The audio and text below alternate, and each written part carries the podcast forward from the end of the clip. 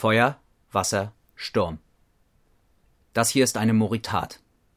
Eine schaurige Ballade über Moria und ich der Bänkelsänger, der versehrte Krüppel, der sie auf dem Jahrmarkt der Katastrophen vorträgt.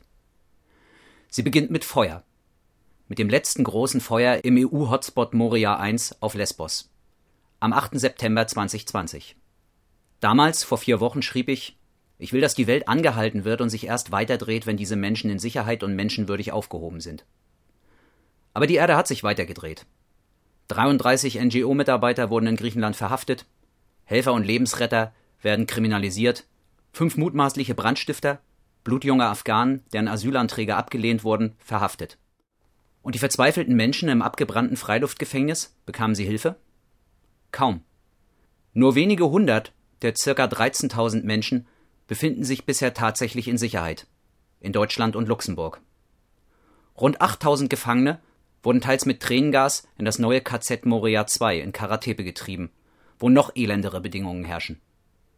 Waschen im Meer, nur wenige Mobiltoiletten, müßig alles aufzuzählen, was fehlt.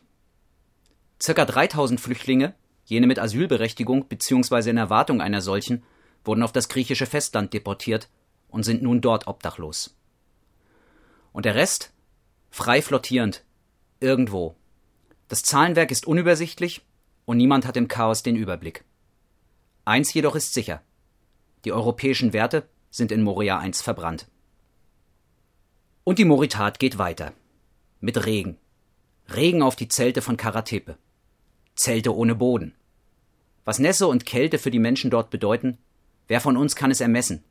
Wir mit unserem kalkulierten Outdoor-Thrill.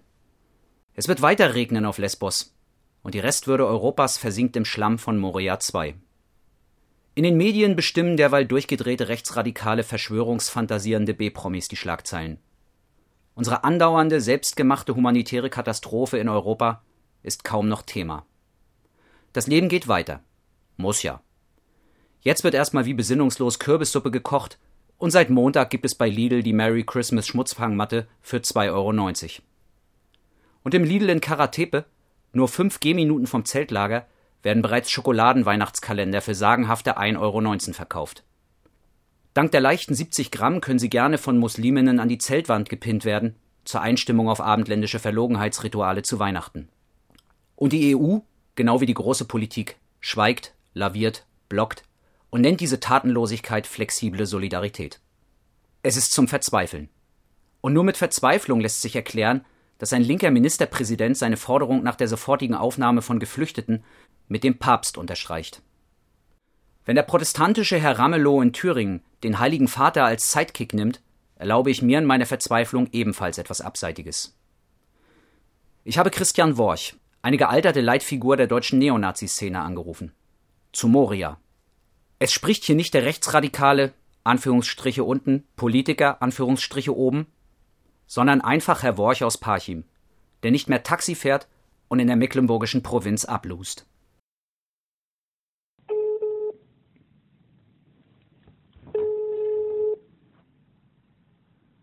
Worch. Hallo Herr Worch, hier ist Carsten äh, aus der Nähe von Parchim. Ich weiß nicht, ob Sie sich ja, einen schönen guten Tag. Hallo, ich weiß nicht, ob Sie sich erinnern. Ich habe Sie so vor circa zwei Wochen mal aus Versehen angerufen. Heute rufe ich Sie mit Absicht an. Ich erinnere mich, dass wir schon mal gesprochen haben. Ich glaube, ich habe Sie zurückgerufen, ähm, weil Sie in meiner Abwesenheit versucht haben, mich ja. anzurufen. Deswegen haben Sie wahrscheinlich die Nummer im Speicher. Weshalb ich jetzt anrufe, Herr Worch, darf ich Sie mal was fragen?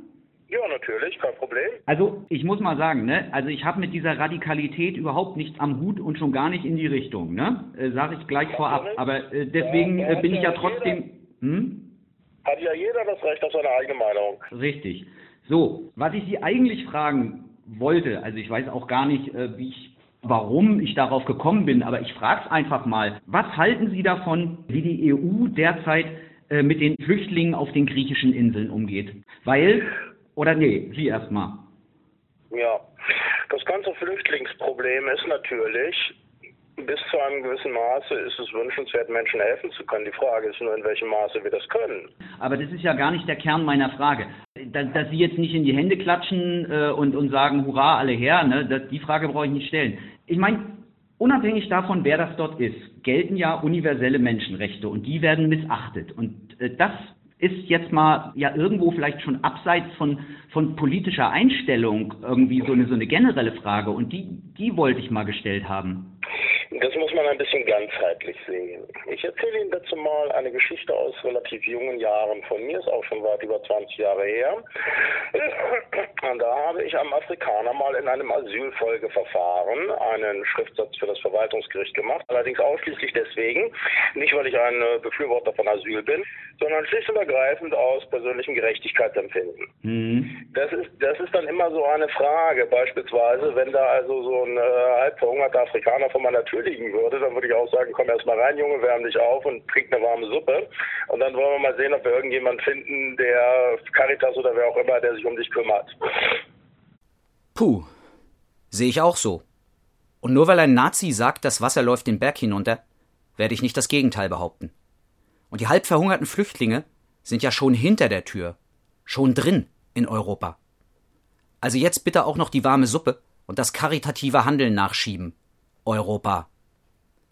Ich appelliere an Ursula von der Leyen, Alexander de Croo, Angela Merkel, Jean Castex, Giuseppe Conte, Xavier Bettel, Mark Rütte, Metre Fredriksen, Michael Martin, Kyriakos Mitsotakis, Antonio Costa, Pedro Sanchez, Sanna Marin, Sebastian Kurz, Stefan Löwen, Juri Rattas, Christianis Karins, Saulius Quernelis, Robert Abela, André Duda, Igor Matovic, Janis Jansa, Andrei Babiš, Nikos Anastasiadis, Bojko Borisov, Ludovic Orban und Andrei Plenkovic. Ich appelliere an die Hohe Kommission und an alle europäischen Regierungen. Wenn doch selbst ein bekennender Neonazi und Asylgegner wie der unselige Christian Worch seinem Vornamen Ehre macht und Menschlichkeit zeigt, verschließen Sie nicht weiter Ihre Herzen und unsere Türen. Retten Sie Menschen in Not und respektieren Sie die Menschenrechte. Wir haben Platz und Sie haben die Macht, ihn zu gewähren.